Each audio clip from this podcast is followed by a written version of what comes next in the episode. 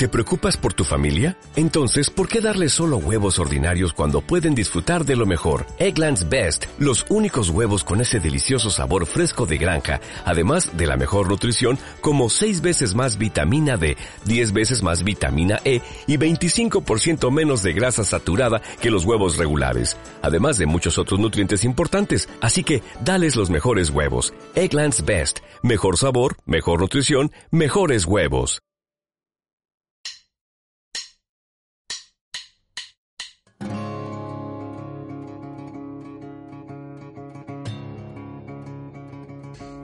Muy buenas a todos y bienvenidos una semana más a los secundarios. Volvemos a estar aquí otra semana y como siempre nos falta la cita. Sergio, ¿qué tal tío? ¿Cómo estás? Pues no tan bien como tú, que vienes de una semanita de vacaciones, encima, encima en Disneyland, con las ganas que tengo de ir, macho. Además, eh, me cojo vacaciones y coge vacaciones el programa. O sea, toda la redacción ha cogido vacaciones porque me he ido yo de vacaciones. Todo, todo el equipo de gente, todo el equipo humano y técnico.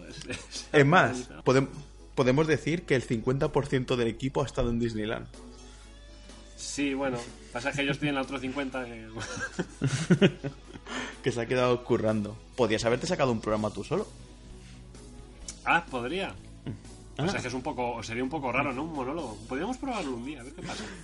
Sí, no sé, a lo mejor sería, en tu caso a lo mejor sería más entretenido.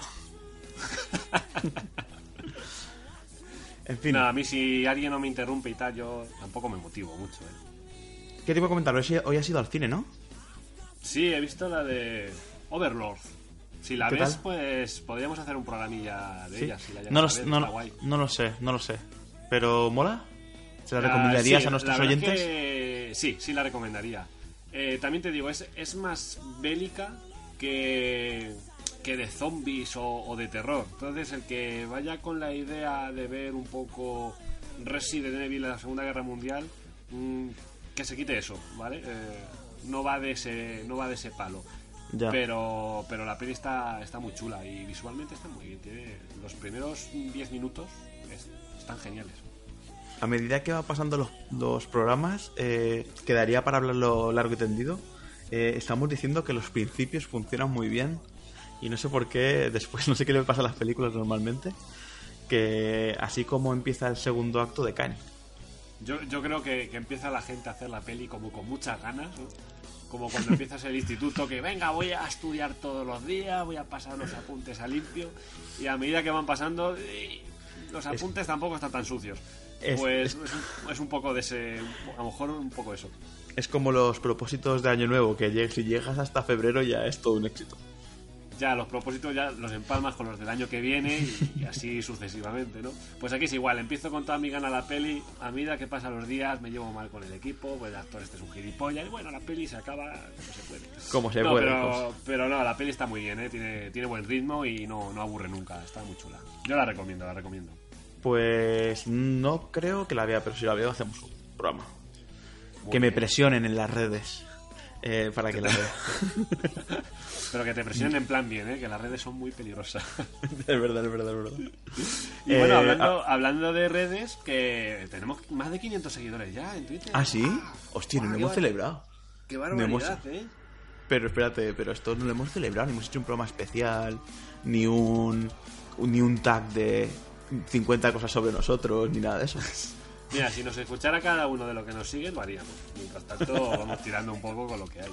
Bueno, tengo que decir Y- que estoy muy contento porque eh, ha pasado una cosa esta semana muy bonita.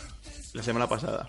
Eh, así como hemos hecho el programa que menos escuchas ha tenido, yo creo que desde que empezamos, eh, que fue el anterior, hemos tenido mm, comentarios de gente que nos escucha regularmente, eh, muy positivos y que re- recuerdas que te lo pasé y la verdad es que mola. Es, Sí, es- eso es- es, muy, es- es- es muy bonito y ayuda. es el contraste.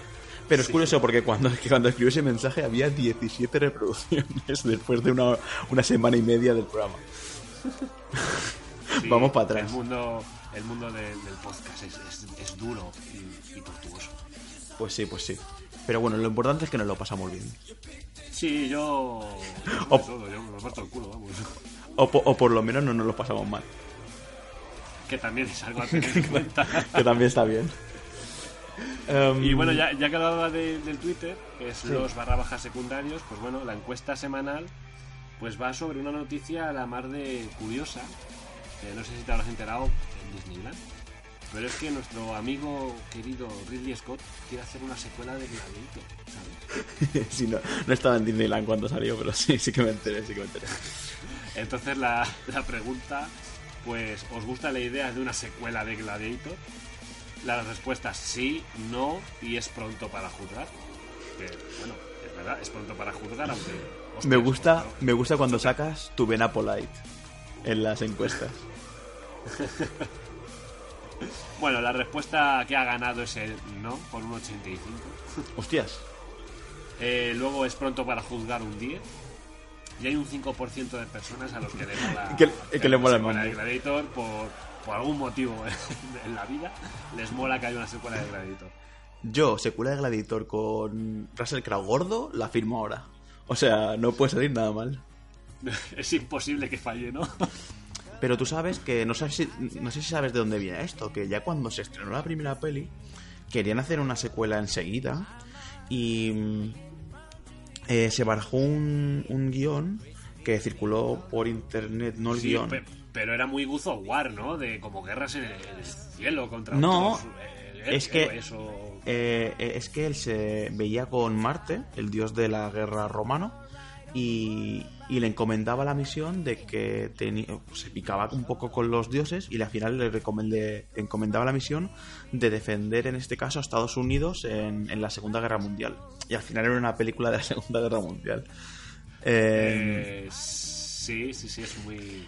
No, pero es, es- lo que es- te pide el cuerpo es- cuando eh, ves Gladiator. eso trascendió eh, eh, hace muchos años y, cuando estuve el otro día que mis se lo contaba a mis amigos y no me creían y estuve buscando y tengo que reconocer que, que no encontré ese pero encontré otra versión del guion en la que volvía y él era el que mataba a Jesús. Y dices tío tío peliculón Dios, o sea. eso, eso sí, eso sí compro, o sea... claro dame una trilogía de esto o sea que deja de vuelva, hacer que vuelva a Mm. matar a Jesús y que Jesús sea un poco como John Wick, ¿no? En plan, hostias, que, que sepa todas las putas estratagemas de marciales y, y mortales, ¿no? Para defenderse. ¿Qué hacemos que no estamos escribiendo tú y yo un guion? Ya. O sea, yo creo que Ridley Scott es de esta gente que. ¿Sabes el típico abuelo que conduce y dices, yo creo que no tendrías que conducir ya?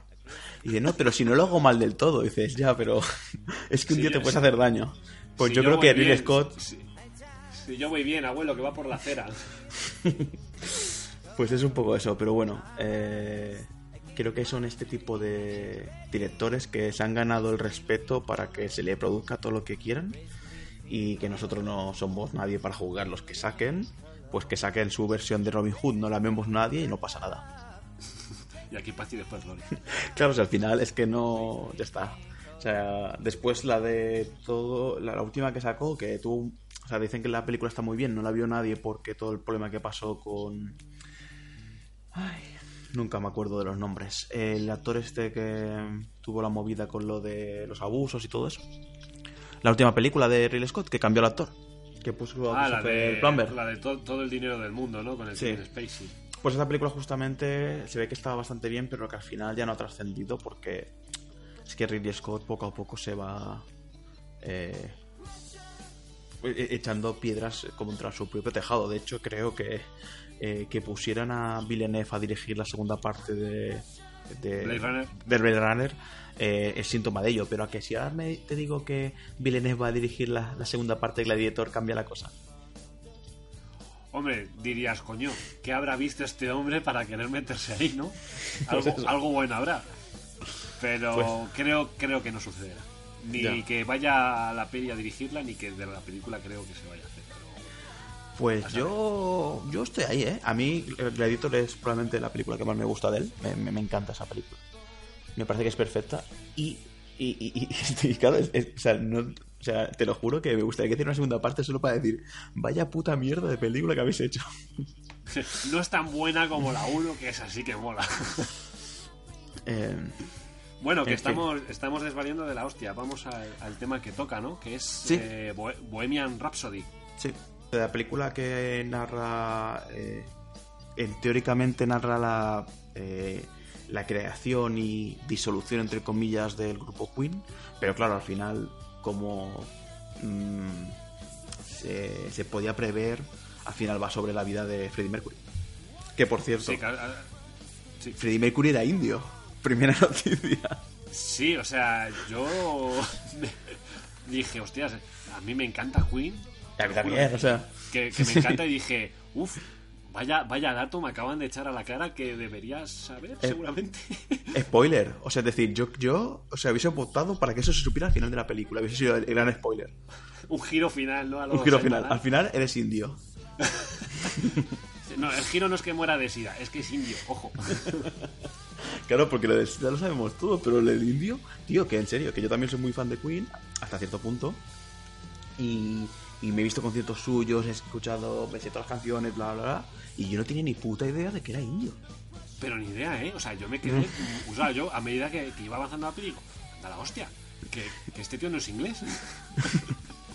Que después lo piensas y dices, es verdad que un poquito de cara de indio, pues, pues, pues a lo mejor sí que tiene. Pero claro, Sí, es una cosa que la tienen a- que decir. Claro, si te pones a echar la imaginación, dices, bueno, pues tan descabellado no parece. Pero, hostia, de primeras, macho, es. Joder. Sí, sí, sí, sí, sí. Qué fuerte. Además vaya tontería, porque es una cosa que se debería saber. Pero... Sí, también hay tanto alrededor de Freddie Mercury y de Queen que eso Ya. que es lo, lo menos importante. Sí. Y bueno, así, en resumen, la peli, ¿a ti qué tal? Pues a ver. eh, Mira. eh, es como todo es muy complicado de, de saber lo que sentir. Eh, como yo venía de leerme las críticas y la, no la ponían muy bien, tengo que reconocer que la película me gustó. O sea, es decir, no puedo decir nada malo de la película. Lo que pasa es que eh, mi sensación es que, em, siendo una película de Queen, eh, probablemente uno de los grupos más icónicos del siglo XX, junto con los Beatles, y si alguien quiere meter a los Rolling Stone, yo no los pondría, eh, y por a lo mejor Michael Jackson, es verdad que eh, al ser un, un grupo tan tan icónico, eh, me esperaba una película un poco más em, de esto clásico que la ves y se convierte en un clásico. Te pongo un ejemplo. Hay, eh, una vez oí una teoría que me gustó mucho eh, criticando a Watchmen y la criticaban con El Señor de los Anillos y decían que em, El Señor de los Anillos es un libro que cambió el mundo de la ciencia, de la, de la fantasía. Es un libro muy importante, es uno de los libros más leídos que la historia. De hecho, dicen que es el segundo más el libro más leído después de la, de la Biblia, cosa que es muy difícil de, de chequear. Pero cuan- en el momento en que hacen la película, la película sí que convierte en, en- en un hito enseguida que sale. La película es equivalente. En cambio, Watchmen, eh, el cómic, que probablemente es el cómic más importante de la historia del cómic, y la película es una película que no funciona. Es decir, a mí me gusta particularmente, pero no es una película que. Que o sea, así como el, el- el cómic es un hito en el, cine- en el cómic de superhéroes, la película no es un hito en el cine de superhéroes. Ni en Entonces- el cine. Ni de cine normal. Eh, entonces, eh, así como Queen es un hito en, el- en la música, por- a lo mejor debería eh, la película sobre Queen haber sido un hito en el cine, no musical, pero en el cine biopic musical o en el... O sea, podía haber... Yo creo que tenían material para hacer algo mucho más eh, eh, espectacular, mucho más que se te quedara más en la cabeza. Pues Sí, esta película a lo mejor la veré algún fin de semana cuando me aburra de aquí unos años, pero no es una película tampoco que... no sé. Bien, me parece guay, está, está, está guay. O sea, Sí, simplemente a es eso. la, la, la película me gustó mucho, pero la eleva muchísimos niveles la, la música. Claro. Eh, bueno, espérate, perdona. y- es que este y- programa va a ser el mejor programa que hemos hecho simplemente porque de fondo se va a oír a Queen. O sea, Eso y esto es así. Contaba, contaba yo con ello. Que este programa se iba a catapultar precisamente por las canciones, como programa va a supuesto. ser normalito. Y es lo que me sucede con la, con la película y es algo que yo en el fondo casi que me esperaba. Me esperaba un biopic, como, como casi todos. Creo que voy a sacar a la palestra más de, más de lo que quisiera a Fishman, ¿no? porque es como la otra cara de los biopics que son como súper clásicos y normales.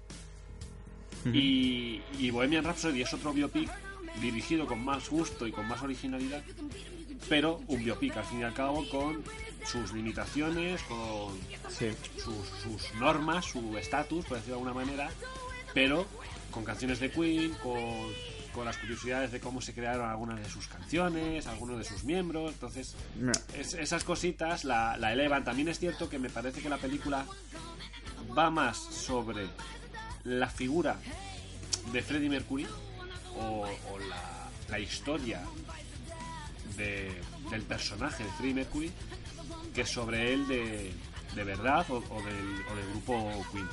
De hecho, es curioso eso que dices, porque aparte de que tienes razón, como en todo lo que dices, eh, eh, este proyecto lleva abierto desde hace muchísimo tiempo en intentar hacer una esta película sobre Queen.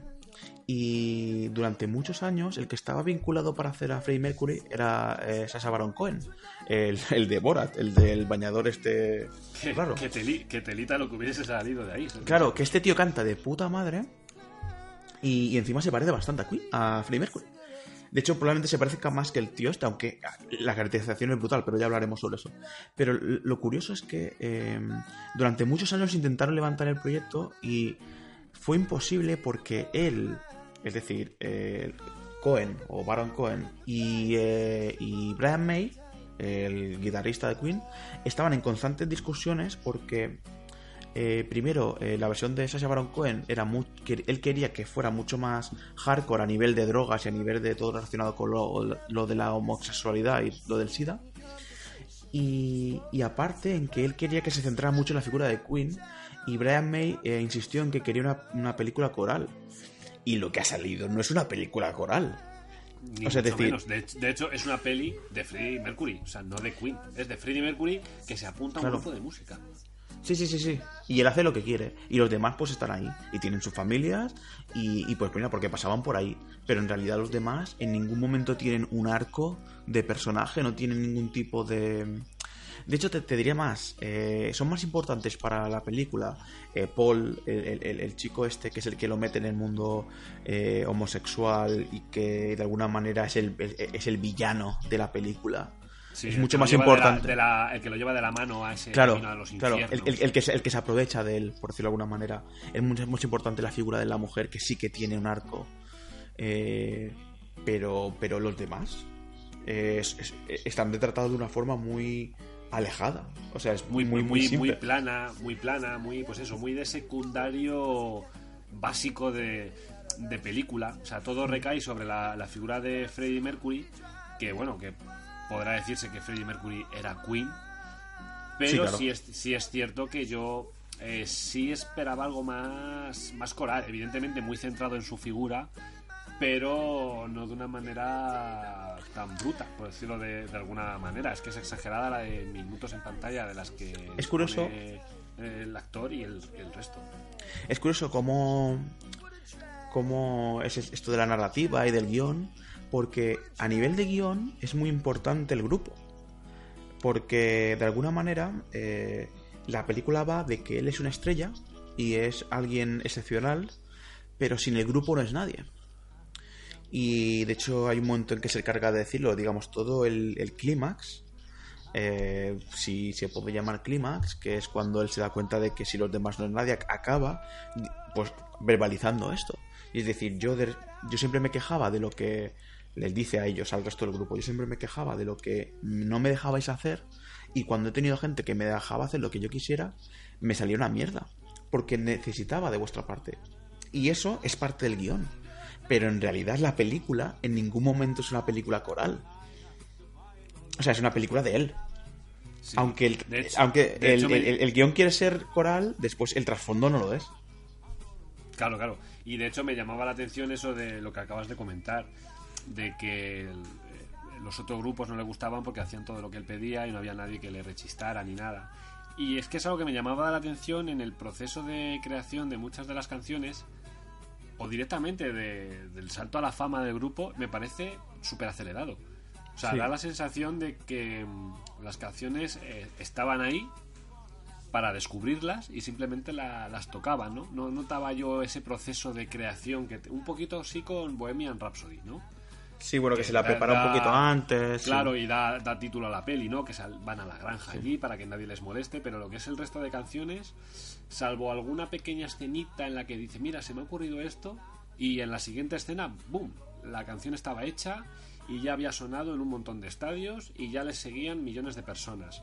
Sí. Eh, eh, claro, lo que- entonces la peli básicamente empieza con que son nada y 10 minutos después son Queen, tal cual. Como Sí. tú ya les, les conoces. Y luego ya nos centramos todo en, en, en Freddie Mercury. Y ese, ese montaje al principio sí que me, me chocó un poco, pero porque no me lo esperaba. Me esperaba algo más, más pausado, más de cómo iban luchando para hacerse un hueco en el mundo de la música, o en fin, algo más eh, previsible, si lo quieres, si lo quieres decir. Pero me llamó la atención que a los 20 minutos, básicamente, el grupo ya era pues como el que yo he conocido desde pequeño.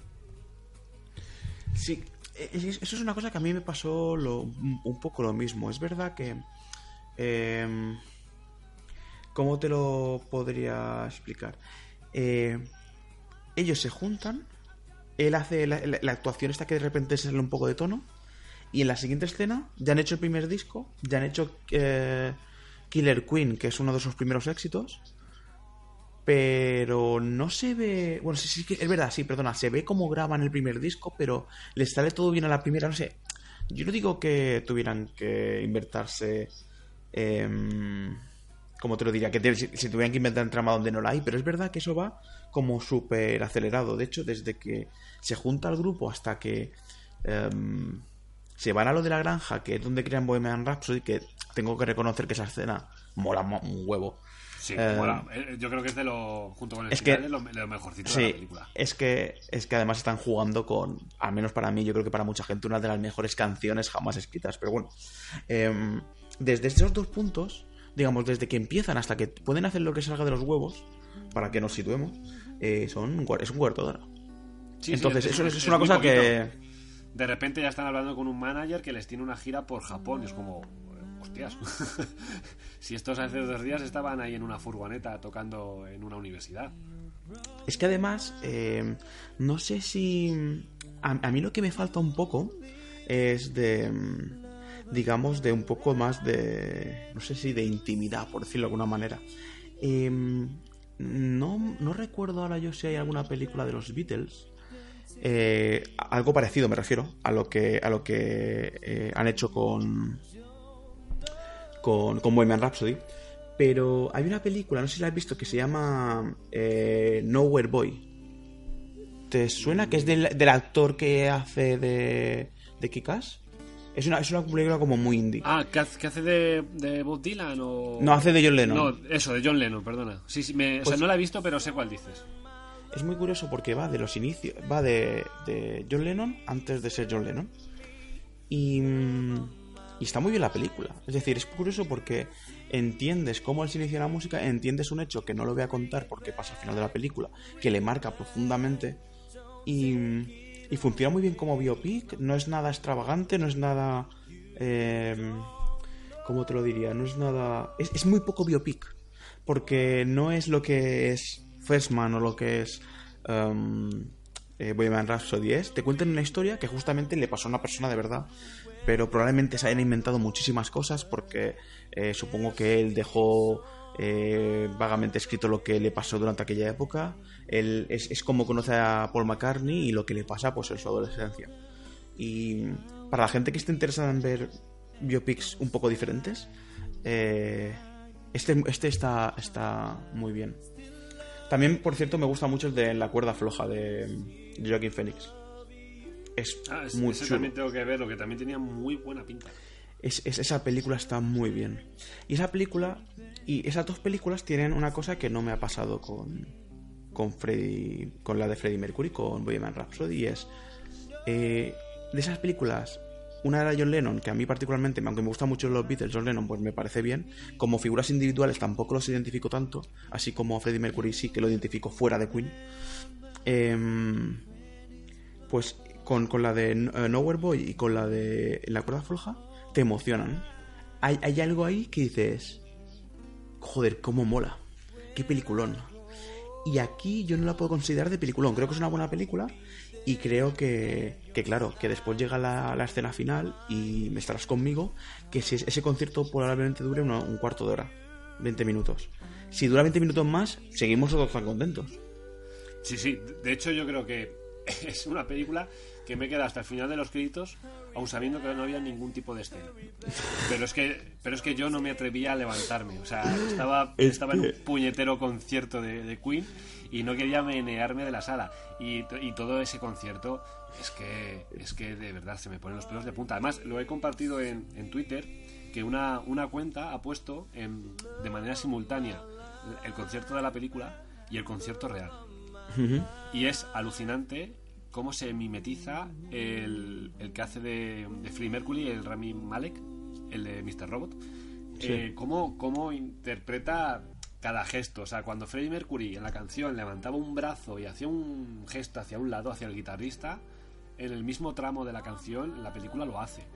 O sea, puede que físicamente mm, no sea igual de corpulento que Freddie Mercury o, o no peguen mucho a, a priori, ¿no? Sobre todo si ves fotos del chaval y ves fotos de Freddie Mercury y dices, es que agua y aceite. Y luego con esa pequeña dentadura, ese bigote, bueno, da más el pego. Pero tú le ves luego moverse, gesticular, o sea, es que es, es Freddie Mercury. Es la polla, o sea, es decir, eh, yo que ya te digo, no soy. No tengo muchos datos de la vida de Freddie Mercury, ya te digo, no sabía que era indio, que probablemente si te lees una biografía será lo primero que te pongan. Pero yo de conciertos de, de Queen me, me los he tragado porque. eh, hay una cosa que me gusta mucho de Queen y es que los conciertos eran la hostia. O sea, es un tío que se crecía. De hecho, eh, lo que probablemente me gustó. Bueno, voy a dejar lo que más me gustó para, para el final, que va, va sobre eso.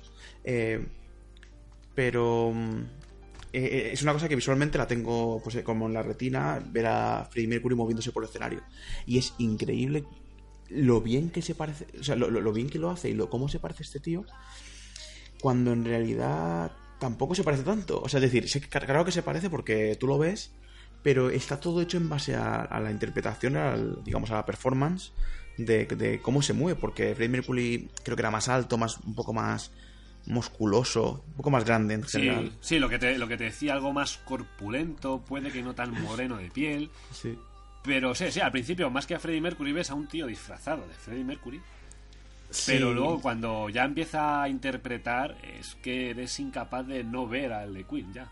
De hecho, eh, a mí lo único que me molestó de, de todo lo relacionado con la, la actuación y la caracterización de Freddie Mercury, eh, solo me molestó una cosa, y es que tenía la sensación que en cualquier momento dado em, las paletas postizas se les iban a escapar.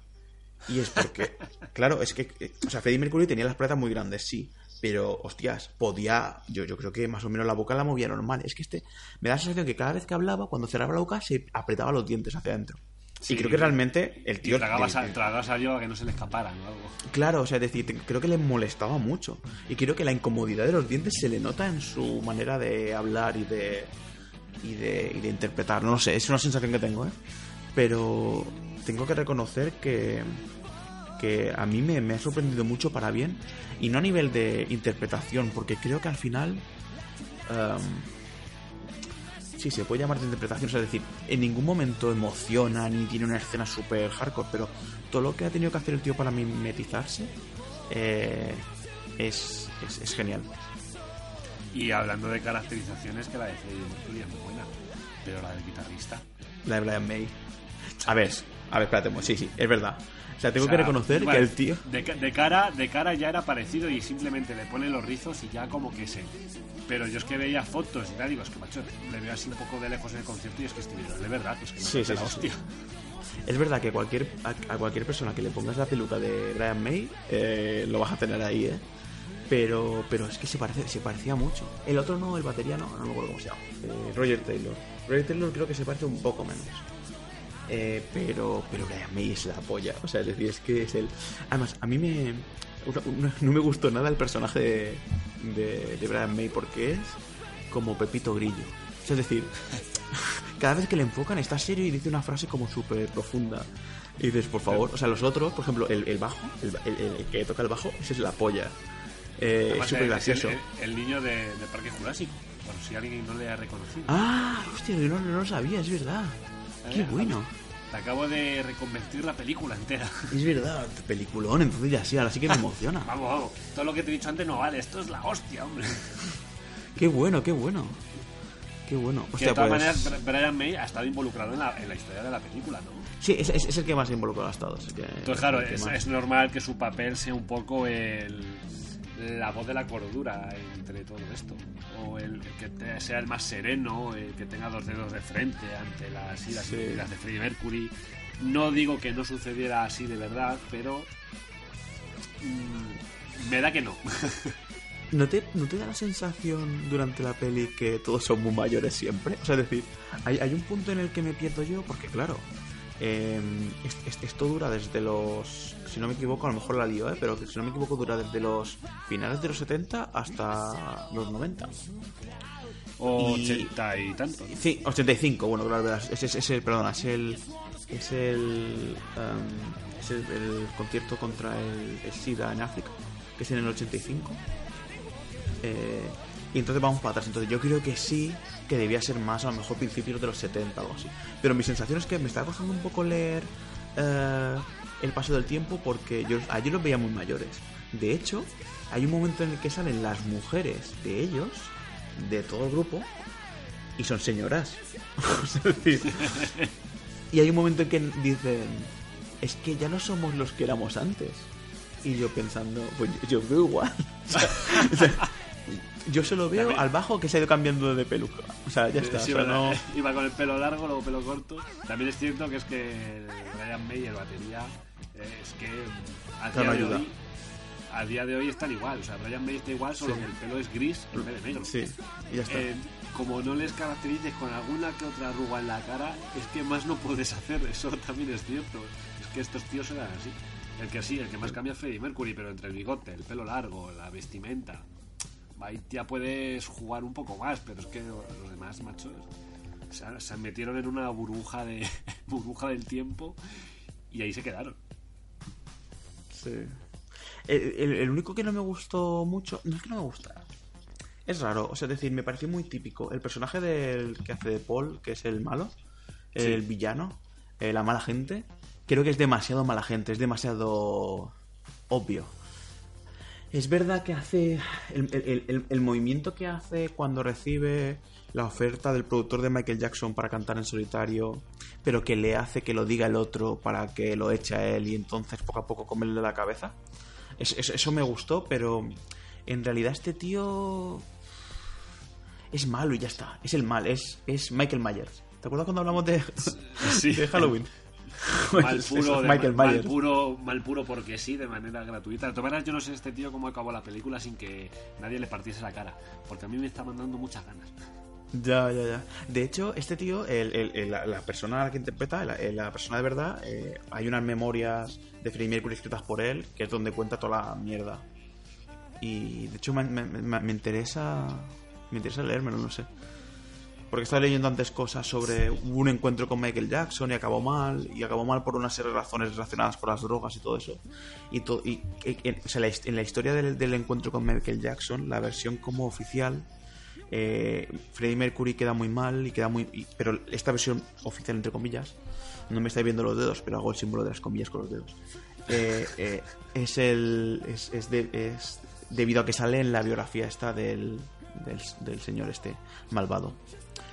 Pero sí, era, es, es- es- un villano su- Disney. Se merece su spin-off. Sí, sí, estaría, estaría bien. Es, es- es- es un villano Disney que funciona, pero. Pero no. Pero no sé. Mm, Es muy, es muy obvio, muy cliché también. Pero claro, estas cosas a veces. eh, Lo de, es que esto es muy cliché, es que esto de la vida real tal. Bueno, es que es un biopic y. Y ya y, y si pasó así, que es lo que tiene un poco este género. Estás, estás un poco también con las manos atadas. Tampoco te puedes inventar todo o determinadas Sí, cosas. sí, sí, si no es cuestión de inventarse todo o nada, que al final en estas películas supongo que se inventan muchas cosas. Y si no, para mí se las tendrían que inventar, porque por mucho que esté basado en, basado en, eh, en hechos reales, si es aburrido, es aburrido. O sea. Pero es verdad que cuando eh, hace los personajes, sobre todo pasa en los malvados, cuando hacen la gente, le que va a ser el villano O sea, probablemente este señor, si hablaras con su familia, eh, es- para su familia sería muy buena persona. Y, y, y- y tendría su motivo. Seguro que a lo mejor si él viene y te lo explica, diría, ah, pues yo hice esto por esto y por esto y por esto. Y yo no digo que al tío se le perdone o, o- o le veas que hace las cosas por algún motivo. Pero si le das un poco de capas al personaje, aunque siga siendo muy muy malo, eh, pues a lo mejor funciona un poco más. Sí, te lo, te lo llegas a creer algo más y no en plan de jo, jo, jua, jua, jua, quiero poder y... O sea, no, no- no importa que sea Thanos, que sea, que sea el protagonista de la peli. Pero si, por ejemplo, te pones al, al, al mal- al malo de, de. Bueno, no, eso ya nos pasamos. Pero decir, al malo del Civil War, eh, que al final entiendes lo, por qué lo haces. El tío es un gilipollas, que al final es un terrorista. Pero bueno, te lo encuentran en dos minutitos lo que, por lo que es y bueno, a lo mejor lo entiendes un poco más. No lo Sí, sé. le falta un pelín más de desarrollo para que te lo creas más allá de es un cabrón, el cabrón que necesita toda la película y, y- y ya está. Claro, o sea, es decir, por ejemplo, a mí me parecería muy interesante que hicieran una peli sobre eh, cómo fue eh, todo lo de Yoko Ono. Porque, claro, la versión de. Porque ahora mismo este tío es Yoko Ono en la peli. Sí. Es un tío que llega al grupo y lo jode. ¿Por qué? Porque sí. Y, y a lo mejor, pues. ¿sabes? A lo mejor una película de aquí, cuando hagan el, el, el- el reboot de Bohemian, Rhap- de Bohemian Rhapsody, a lo mejor si nos quitamos lo de hacer las canciones, que ya está muy bien y mola mucho, pero si nos enfocamos en la relación entre ellos dos, quizás saliera una, una gran historia. Y quizás a lo mejor es lo que me esperaba, algo más menos espectacular y menos tópico, y algo un poco más de intríngulis, no sé. Sí. A Igualmente. mí, a, mí algo, a mí algo que sí me, me gustó mucho y me sorprendió fue Sí, sí, sí, ¿eh? la dirección de, de Brian Singer, porque... Pues- es- es- a mí me- yo vengo del biopic de Fiersman, ¿vale? Rollo documental, cámara en mano. Y aquí veo unas virguerías con, con la cámara, de, de transiciones y tal, Sí. y dije, joder, por lo menos visualmente la estoy disfrutando, que no porque sea en hechos reales tienen que ser aquí un coñazo Pues- visual. Pues yo que tú le escribiría una carta a mano al productor, que estará contento. Porque Sí, creo que han acabado un poco regular con Brian Singer. Sí, sí, tuvo. Creo que de hecho no acabó la película. No, no, Por o sea, ha, todo- ha- ha habido por- movidas. Por todos los temas sexuales que salieron de acoso y tal. Y decidieron echar. No sé qué tramo de la película es el que era el final del rodaje. Que bueno, no se rueda en el orden. Entonces no sé yo si era al principio o qué. Pero vamos, que no la acabó. Aunque esté acreditado como director, suyo será posiblemente, pues no sé, el 80%, una cosa. Sí. Una, una yo, cosa así. yo he leído hoy que, mm, que acabó tirándole una botella en la cabeza al, al Malik este, al que hace Freddie Mercury, que un Pero es, pero es para motivarle, hombre, es que nadie Sí, claro. Claro, claro, claro. No, Es sí, sí, tuvo movidas. visión. Y se ve que, según estuve leyendo, eh, era un tío que cada día venía con una versión diferente del guion, con giros inesperados. Y creo que algo se huele un poquito.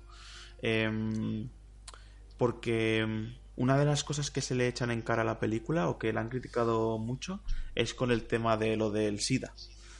Eh, en realidad no he entendido si le, le- joder, no he entendido si lo que le critican es que le sale muy poco, que sale mucho, o sea, no no no las entiendo muy bien las críticas.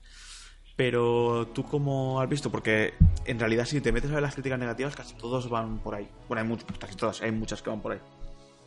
Así un poco a pie de calle es lo que se conoce. Lo de que era indio, no. Y eso es lo primero que te dicen en la película. Entonces, Entonces ya, ya sorprende. Pero en ese aspecto sí que se me quedó coja la peli, pero porque yo esperaba que iba a ir por unos derroteros que al final no fueron tanto.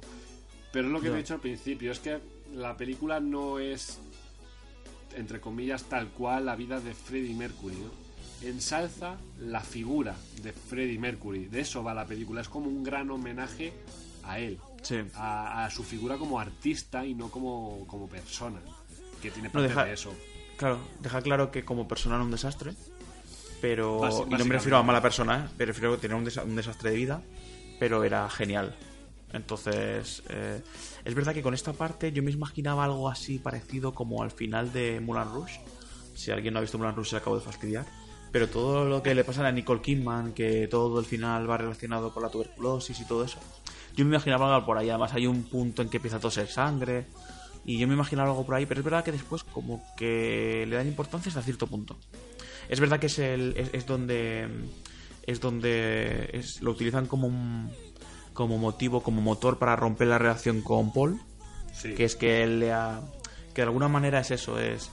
Uh, está bien traído, es el Paul este, que es el que le ha metido en el, en el mundo uh, gay, eh, no le está dejando, uh, le está diciendo que para él no le debería importar hacer el, el, concierto para el SIDA cuando sabe que él tiene SIDA o se lo intuye porque todavía no se ha ido a hacer las pruebas. Eh, y está muy bien cómo está hilado eso.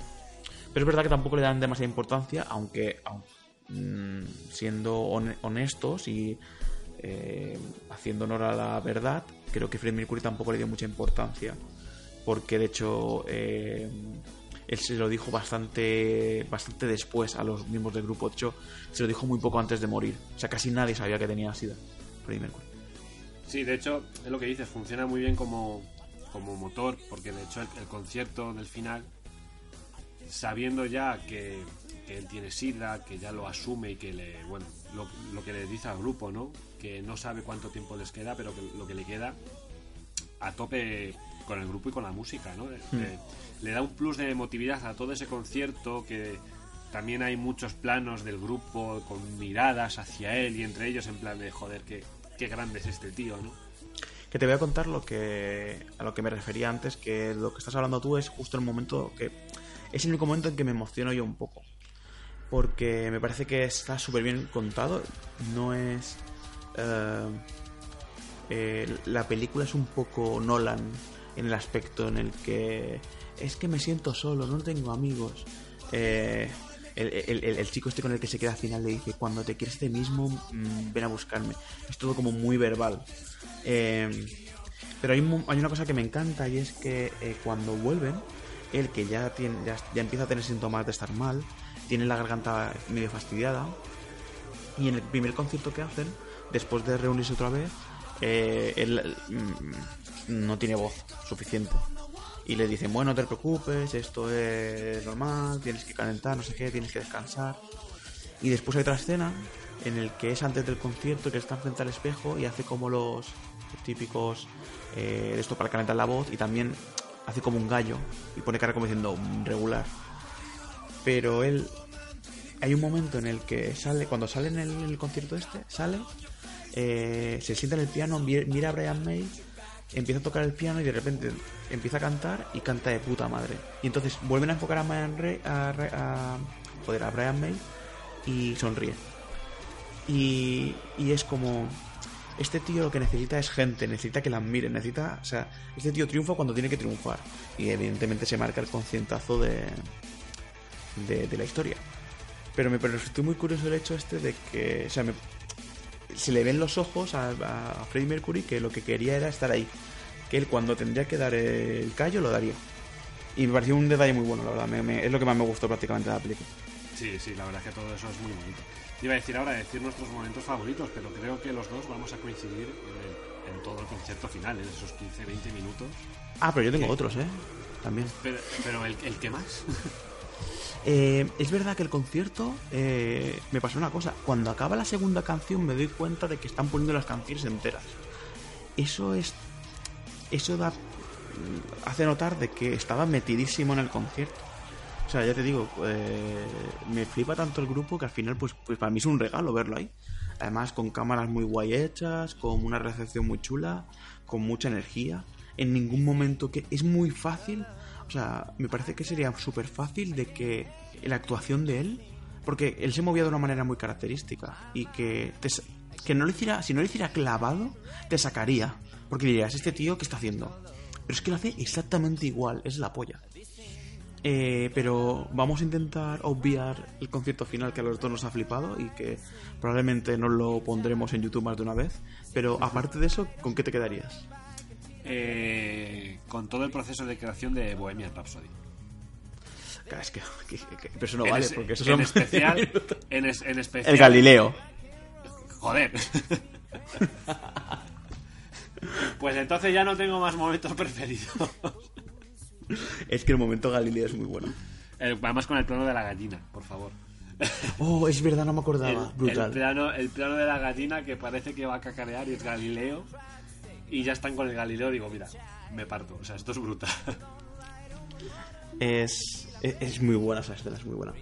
Me, me gusta mucho, eh, evidentemente es trampa, porque sabemos de lo que... O sea, han- los que han escrito el guion eh, sa- sa- sabían lo que tenían entre manos, pero claro, eh, todo el proceso de creación de, de la- del disco de eh, Night at the Opera, ya no me acuerdo cómo se llama el disco, pero bueno, el, el disco que crean de Bohemian Rhapsody, em, toda la creación es muy chula, pero todo lo que hay antes y después con el productor, el guion me parece genial. O sea, los sobrados que están, todo lo que dicen.